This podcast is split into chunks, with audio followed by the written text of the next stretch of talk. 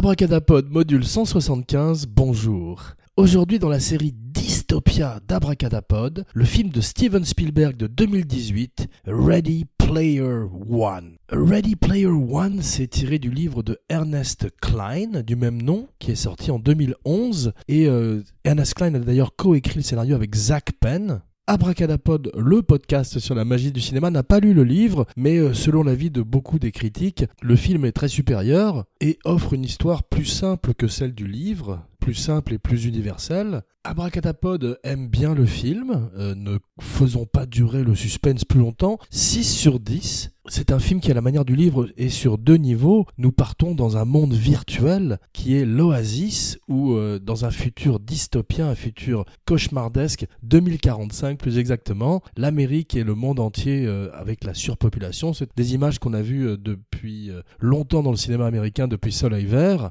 qui s'avère malheureusement de plus en plus euh, vrai, et euh, avec des économies euh, qui s'effondrent et une terre qui se meurt, les gens se réfugient dans l'oasis, dans ce monde virtuel dans lequel ils peuvent monter l'Himalaya avec Batman, affronter King Kong ou Godzilla, et s'évader au jour le jour. Donc une parabole sur les jeux vidéo, une, parabole sur l'escapism, ce cinéma dont Spielberg était le maître dans les années 80, et une lettre d'amour à la nostalgie des années 80 et 90, puisque le film est une suite de easter eggs, de références à tous ces films qui ont bercé l'enfance de Ernest Klein, mais aussi de Spielberg, car les références remontent dans les années 70 et courent pendant 30 ans sur le film, contrairement au livre qui était essentiellement sur les années 80 et un petit peu 90 le film de Spielberg réunit beaucoup de licences et refait une nouvelle fois l'exploit qu'il avait réalisé avec Roger Rabbit, qui était de pouvoir avoir plusieurs personnages de plusieurs studios différents apparaître dans le même film et avoir tout d'un coup Donald Duck jouant du piano avec Daffy Duck ou Bugs Bunny rencontrant Mickey Mouse. C'est le cas aujourd'hui où euh, le Iron Giant côtoie Chucky et une partie du film se passe dans les couloirs de l'Overlook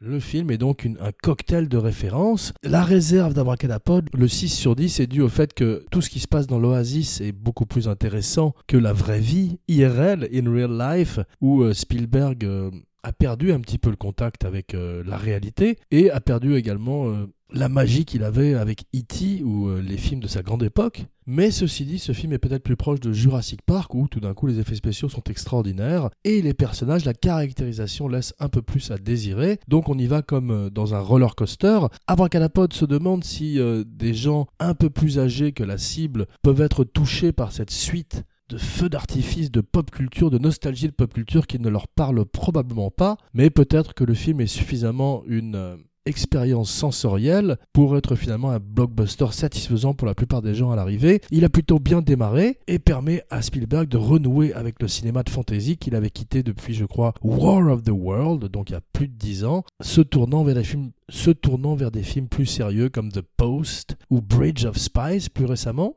Il a également fait un film pour les enfants qui a été un beat qui était BFJ. Donc ce n'est pas le Spielberg d'antan, mais il a plus de 70 ans et c'est bien. C'est euh, une des filmographies les plus impressionnantes de l'histoire du cinéma et un des metteurs en scène préférés d'Abracadapod. Le film mélange des jeunes acteurs qu'Abracadapod connaissait assez moins, comme Ty Sheridan, Olivia Cook, avec des acteurs un peu plus euh, connus, des très bons second rôles comme Ben Mandelson ou Mark Rylance, qui maintenant est devenu un habitué de Spielberg. Il était le, le Big Friendly Giant, le BFG, le Big Fucking Giant, et également l'espion de Bridge of Spies. Il était dans le bateau euh, qui partait pour Dunkerque, dans le film de Christopher Nolan du même nom. Et aujourd'hui, il est James Halliday, le créateur de l'Oasis, une espèce de Steve Jobs mélangé avec euh, Willy Wonka, un Willy Wonka digital qui, à sa mort, cache trois clés trois easter eggs dans son jeu, dans l'Oasis, qui est une espèce donc de multiplatformer dans lequel on peut vivre toutes les aventures dont on a envie, de courses automobiles à des euh, affrontements euh, contre Freddy Krueger et Barba Papa. Et James Hallyday est le créateur. Il a la tristesse, il a l'ambiguïté de Willy Wonka. Il est euh, plus nerd. On voit que Mark Rylance a étudié euh, les euh, créateurs de Silicon Valley et essaye d'imiter leur maniérisme. Il est avec Simon Pegg dans le rôle de son Wojniak, s'il est Steve Jobs. Et euh, les deux hommes ont des étranges perruques et un effet de vieillissement pour Simon Peck qui n'est pas encore très réussi dans ce film où l'oasis est si spectaculaire et on peut faire tellement de choses avec le digital, on a encore du mal à vieillir un homme et il y a toujours quelque chose un petit peu euh, étrange et, gênant qui vous sort du film. L'Oasis est superbe, mais il a un côté un peu désaturé au niveau des couleurs, qu'on voit déjà dans la bande-annonce d'ailleurs, un petit côté délavé, qui fait que les couleurs, au lieu de pop-out, sont un petit peu éteintes et on a l'impression d'être dans un monde fantôme qui est peut-être ce que Spielberg a voulu véhiculer et qui convient plutôt bien au passage du film qui se passe dans l'Overlook. Alors, le moment où Abracadapod a eu un peu euh, de frisson, non pas simplement de peur mais d'émotion, c'est quand on entre à nouveau avec les jeunes héros du film, ou en tous les cas leur avatar, dans les couloirs de l'Overlook, qu'on arrive dans la salle de bain, qu'on arrive vers l'ascenseur, qu'on revit plusieurs des grandes scènes des films de Kubrick. On a vu que Spielberg avait mis en scène 20 ans auparavant et le film que Kubrick avait toujours voulu faire, son Pinocchio robot, Pinobo, Robocchio, Robocchio en italien, et qui était une moitié de bon film, la première moitié pour être plus exact, un problème qu'a un petit peu euh, Ready Player One qui retombe dans sa deuxième partie. Les deux films partagent le même ADN et offrent à nouveau un futur dystopien et cauchemardesque dont le cinéma a le secret voir également Blade Runner 2049. Il y a d'ailleurs une actrice dans le film qui rappelle exactement le personnage de Terminatrix qui s'appelait Love, qui était très bien. Eh bien, il y, en a, il y en a une version un petit peu édulcorée dans Ready Player One, ce qui n'est pas ce qu'il y a de mieux dans le film. Une des meilleures choses du film, c'est comme souvent dans les films ben Mendelssohn, dans tous les films où il est, même dans les films où il n'est pas, c'est souvent Ben Mendelssohn ce qu'il y a de mieux. Et il joue une fois de plus un bureaucrate technocrate, un petit peu comme dans Rogue One, pas un militaire cette fois-ci, il ne travaille pas pour l'Empire, mais pour un empire digital qui s'appelle IOI et qui veut gagner le contrôle de l'Oasis, récupérer les trois clés pour devenir le principal actionnaire de la compagnie de James Halliday. Il est battu par Parzival dans sa quête pour la première clé qui euh, l'obtient le premier, qui est Wade Watts, un jeune homme qui habite dans les Stacks à Columbus dans l'Ohio, une espèce de bidonville sur lequel s'entassent des euh, caravanes, un trailer park sur plusieurs étages, et qui passe ses journées entières dans l'oasis, perdu dans l'oasis. Il est une espèce de héros dans l'oasis où tout d'un coup, l'argent qu'on peut remporter dans le jeu vaut plus que l'argent qu'on gagne dans la vie, et qui offre l'ultime évasion au no future quotidien. C'est le 33e film de Spielberg qui a annoncé qu'il ferait prochainement Indiana Jones 5 avec Harrison Ford qui revient donc euh, probablement la dernière fois. Pas de nouvelles si Shia LeBouf fera toujours son fils, abracadabra dans doute. Shia le doute, et Spielberg dit de ce film que c'est son troisième plus difficile film qu'il ait jamais fait après Saving Private Ryan, qui est bien supérieur, et Jaws, qui est bien supérieur aussi. Abracadapod s'interroge, car c'est un film où euh, c'est surtout ILM qui a beaucoup travaillé, euh, un an de post-production au moins, au minimum, pour créer l'Oasis, et Spielberg euh, a tourné toutes les scènes réelles en Angleterre mais énormément entouré bien sûr comme Sir Ridley Scott ou Clint Eastwood, tous ces vieux metteurs en scène respectés. Spielberg avait même euh, ce qu'il appelle la VR tent, la tente de réalité virtuelle, où il avait une espèce de iPad, une petite tablette qu'il contrôlait comme un joystick, comme un jeu vidéo, avec laquelle il pouvait faire tous les plans qu'il le désirait dans le cube, dans l'endroit où les acteurs se trouvaient, et faire virevolter une petite caméra comme un drone pour devenir tout d'un coup ce qu'il a toujours été, une caméra humaine, une caméra vivante, à la manière d'une créature Cronenberg... Cronenbergienne. Cronenberg, c'est le body horror qu'on préfère. Le héros du livre est un gros nerd apparemment. D'après ce qu'Abracadapod en a lu sur le net, il est euh, beaucoup plus séduisant dans le film. C'est Hollywood, il ressemble à un jeune Joe Dassin, même peut-être à un jeune Steven Spielberg d'ailleurs. Et dans un rôle un petit peu ingrat, fait ce qu'il peut. Son avatar est curieux, c'est un mélange de animé, de manga japonais et de cartoon, plus euh, occidental. Et le résultat est pas terrible non plus tous les avatars que se sont choisis les héros du film sont un petit peu euh, moins bien que dans les vrais jeux vidéo, mais c'est souvent le défaut des films qui tentent de montrer des jeux vidéo au cinéma. C'est toujours une expérience un petit peu frustrante, d'abord parce qu'on a envie de jouer, et ensuite parce que euh, des gens qui ont des lunettes sur la tête en particulier, c'est assez ridicule. On a vu ça déjà beaucoup au cinéma, et dès l'instant où ils commencent à faire des mouvements comme s'ils se battaient ou comme s'ils essayaient d'échapper à des zombies, ça devient encore plus ridicule, et le, le film souffre un petit peu de ça par moment. Olivia Cook, qui fait la jeune héroïne, est plutôt bien. Abracadapod ne la connaissait pas, c'est une très jeune actrice et dans un rôle une fois de plus un petit peu ingrat s'en tire plutôt bien. Simon Pegg qui euh, travaille pour la troisième fois avec Spielberg n'a rien à faire dans le film, il est euh, très vacant parce que son rôle est pas très intéressant. C'est le cas de la plupart des personnages humains, sauf Ben Mendelssohn qui euh, est très bien aussi bien dans la vie que dans l'Oasis où son alter ego est une espèce de super homme d'affaires technocrate avec des cheveux gominés et une mâchoire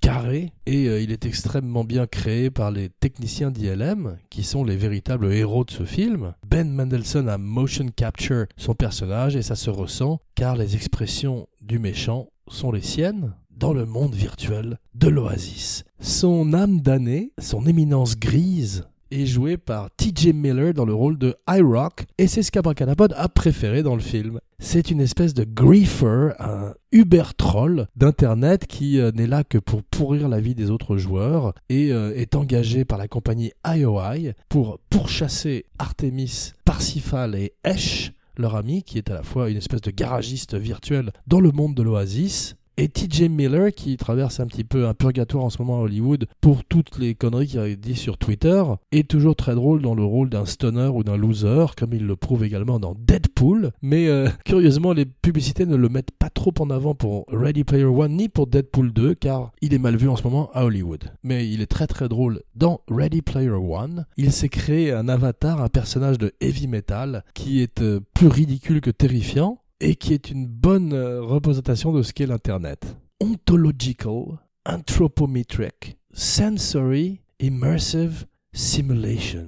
Oasis. Abracadapod euh, regrette qu'il n'y ait pas eu plus de scènes dans d'autres films de l'histoire du cinéma comme ils le font avec Shining, ce qu'avait essayé de faire, euh, je crois, Cinéman en France avec Dubosc sans beaucoup de moyens, donc ne pouvant pas acheter les films existants. Spielberg aurait pu le faire, en particulier même avec ses propres films, même s'il n'a pas voulu référencer trop ses propres films au risque de passer pour quelqu'un de trop égocentrique ou vaniteux. La nostalgie du film est un petit peu étrange par moments car elle incorpore à la fois des choses des années 70 et des choses des années 90. On se demande dans quelle nostalgie on est, dans la nostalgie de qui on se trouve, celle de Spielberg, celle d'Ernest Klein, celle des adolescents qui vont voir le film car il y a beaucoup de références à Gundam, à l'animation, à Iron Giant, qui n'est pas du tout la même époque que The Shining par exemple. Donc Abracadapod était un petit peu perdu et perplexe, mais euh, pense qu'en fait le film veut ratisser large et aurait dû probablement se limiter plus à une expérience sensorielle de type cinématographique et non pas essayer de mimiquer les jeux vidéo, car c'est toujours un peu difficile. Un film qu'il avait plutôt bien réussi, c'était euh, Leave, Die, Repeat,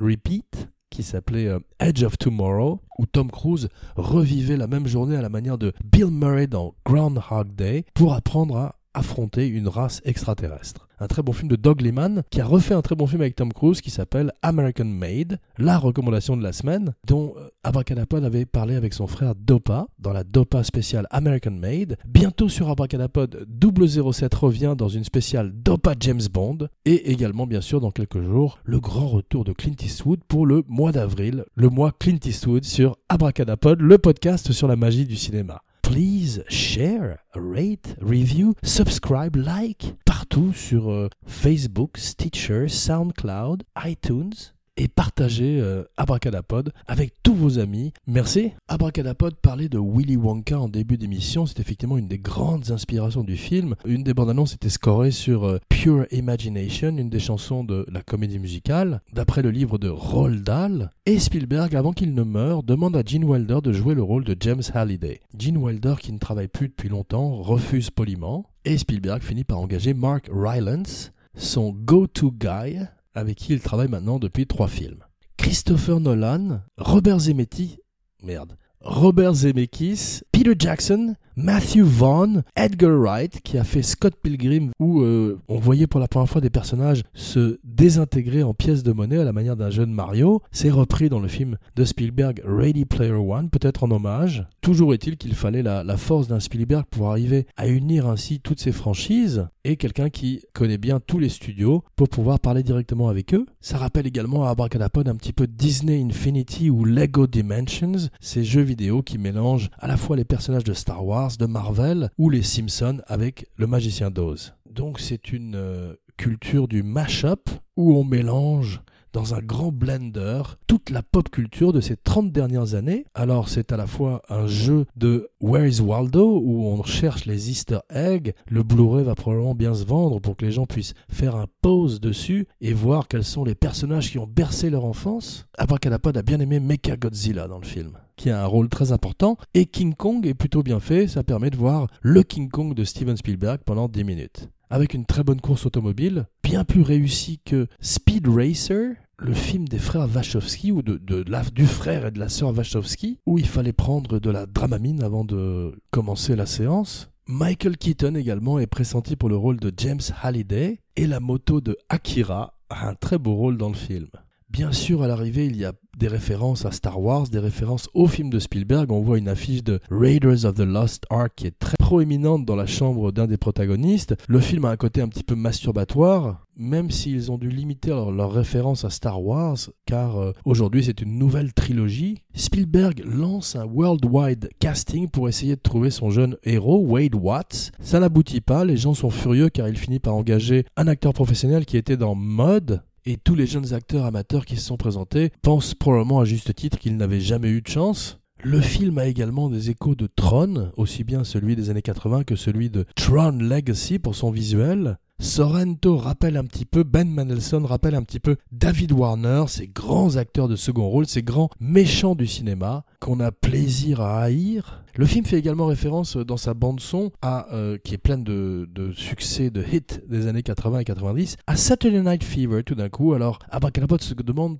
comment ces jeunes gamers connaissent-ils cette chanson? Quelle est leur connexion euh, sentimentale et nostalgique avec cette chanson? C'est plutôt Spielberg tout d'un coup. Ce qui fait que c'est un étrange film une fois de plus bipolaire, entre la réalité et l'oasis, entre un vieux monsieur et un adolescent à l'intérieur. Son Rosebud, le film est également truffé de références à Citizen Kane, jusqu'à James Halliday qui prononce Rosebud, et une scène dans une bibliothèque virtuelle qui rappelle une des scènes du film qui omet euh, certaines choses du livre, comme le fait qu'il y a dans le livre une académie virtuelle qui s'appelle Ludus, qui est l'endroit où les gamers vont à l'école. Ils vont à l'école dans le jeu. À la manière d'un GTA qui arrive à monétiser dans la vie en vendant des cartes requins, des shark cards, au moins ils ne cachent pas leur jeu, aux players, une véritable économie s'est mise en place au sein de l'Oasis. Et le film de Spielberg tire une sonnette d'alarme pour dire que la réalité c'est mieux un message un petit peu simplé pour un film qui n'est pas le meilleur de Steven Spielberg, qui est bien meilleur que Hook, tout est meilleur que Hook, mais qui est beaucoup moins bon que Raiders of the Lost Ark. Nous nous retrouvons dans quelques jours pour Clint Eastwood contre David Soul dans les rues de San Francisco, Magnum Force, Jean Weber, signing off.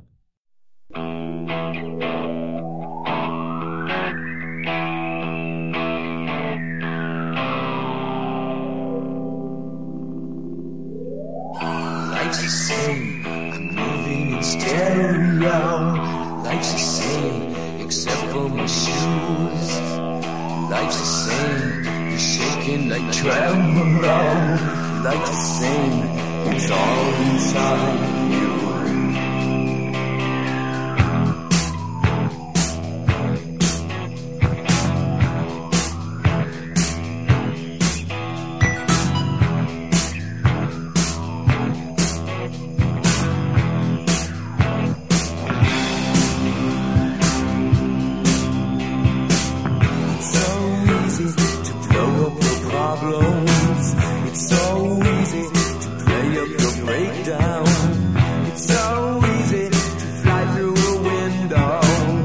So.